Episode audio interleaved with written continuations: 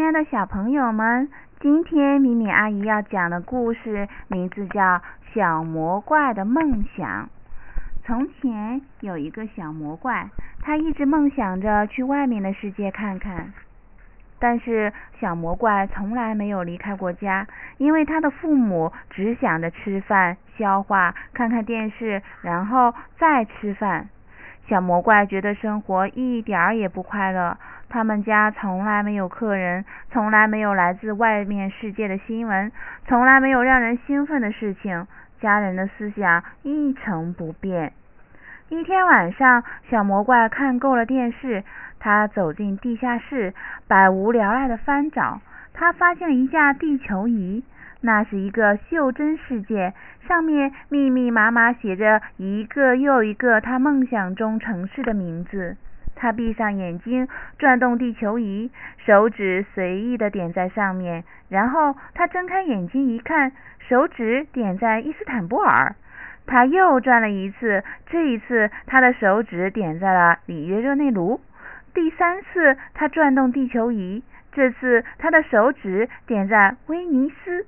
小魔怪高兴的唱道：“伊斯坦布尔，里约热内卢，威尼斯。”他接着唱：“哪天有机会了，我一定要去。”小魔怪一遍又一遍的唱着。第二天清早，他一醒来就宣布：“我要去伊斯坦布尔，我要去里约热内卢，我要去威尼斯。”他的妈妈马上叫道：“你疯了！你真是疯了！那里的人吃的和我们不一样，那里的人说的语言和我们不同，那里可没有家里这么舒服。”他的爸爸紧接着说：“到那里去的话，你会吃苦头的，因为那里的人都很坏，那里的世界充满危险。”晚上，小魔怪的父母坐在电视机前打呼噜。他又走进地下室，这一次他非常清楚自己要找什么——爸爸的七里靴。等到夜深的时候，他就要溜溜走。他穿上靴子，心里唱着。伊斯坦布尔、里约热内卢、威尼斯，一步、两步、三步，只走了三步，他就到了伊斯坦布尔。太阳刚刚升起，那里的房子有着圆形的屋顶，屋顶四周装饰着花边，似乎在向着蓝天唱歌。小魔怪不敢相信自己的眼睛，这一切比他想象的更加美妙。他在市场上逛了很久。那里太有异国风情了。他在陈列软糖的柜台前站了很久。他摸了摸一块糖，想到：“嗯，妈妈说的对，他们吃的东西确实和我们不一样。”商人叫卖道：“阿拉伯香甜糕，阿拉伯香甜糕。”小魔怪也跟着说：“阿拉伯香甜糕，阿拉伯香甜糕。”他对着商人会心的笑了，心想。我回家要告诉爸爸，这里的人一点儿也不坏，一点儿也不。小魔怪在土耳其逛了几天后，另一个地名闪现在他的脑海里。一天晚上的午夜时分，他告别了他的朋友们，穿上他的七里靴，心里唱着里约热内卢。一步，两步，三步，只走了三步，他就到了里约热内卢。已经是深夜了，但是路上到处都是化了妆的人们，他们伴着音乐跳着欢乐的舞蹈。有人对他说：“跳起来，朋友！”但是小魔怪听不懂他们的话。他想，妈妈说的有道理，他们的语言和我们的不一样，一点儿也不一样。但是这音乐他能听懂。有人拉起他的手，把他引入跳舞的人群。不一会儿，小魔怪就学会了跳桑巴舞。小魔怪笑着，心想：我回家后要告诉爸爸，我在这里没有吃苦头，一点儿也没有。小魔怪在巴西待了几天后，又一个地名闪现在他的脑海里。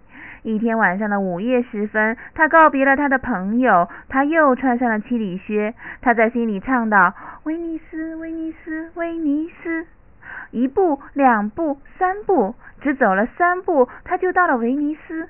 这是一个多么神奇的地方啊！整个城市都建在水上，河流就是道路，船只就是车辆。小魔怪登上船，听船夫给他讲威尼斯的故事。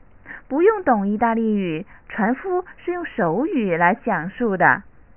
晚上，小魔怪正美美的享受着丰盛的晚餐，一大盘意大利面。这时，一条美人鱼游了过来。他们的交流没有任何障碍，他说的话小魔怪都能听懂。他说的都是童话里的语言。美人鱼说：“你在这里做什么？你不感到惭愧吗？你的父母已经找了你一个月了，他们用各种方式打听你的消息，你难道一点同情心都没有吗？快，赶紧穿上你的七里靴回家去吧。”小魔怪只好跟他的意大利朋友们告别了。他又穿上了他的七里靴，没有等到午夜，他就嘟囔着：“回家，回家，回家！”只用了三步，小魔怪就回到了家里。他见到了满面泪痕的父母，他们的双眼红红的，泪流满面。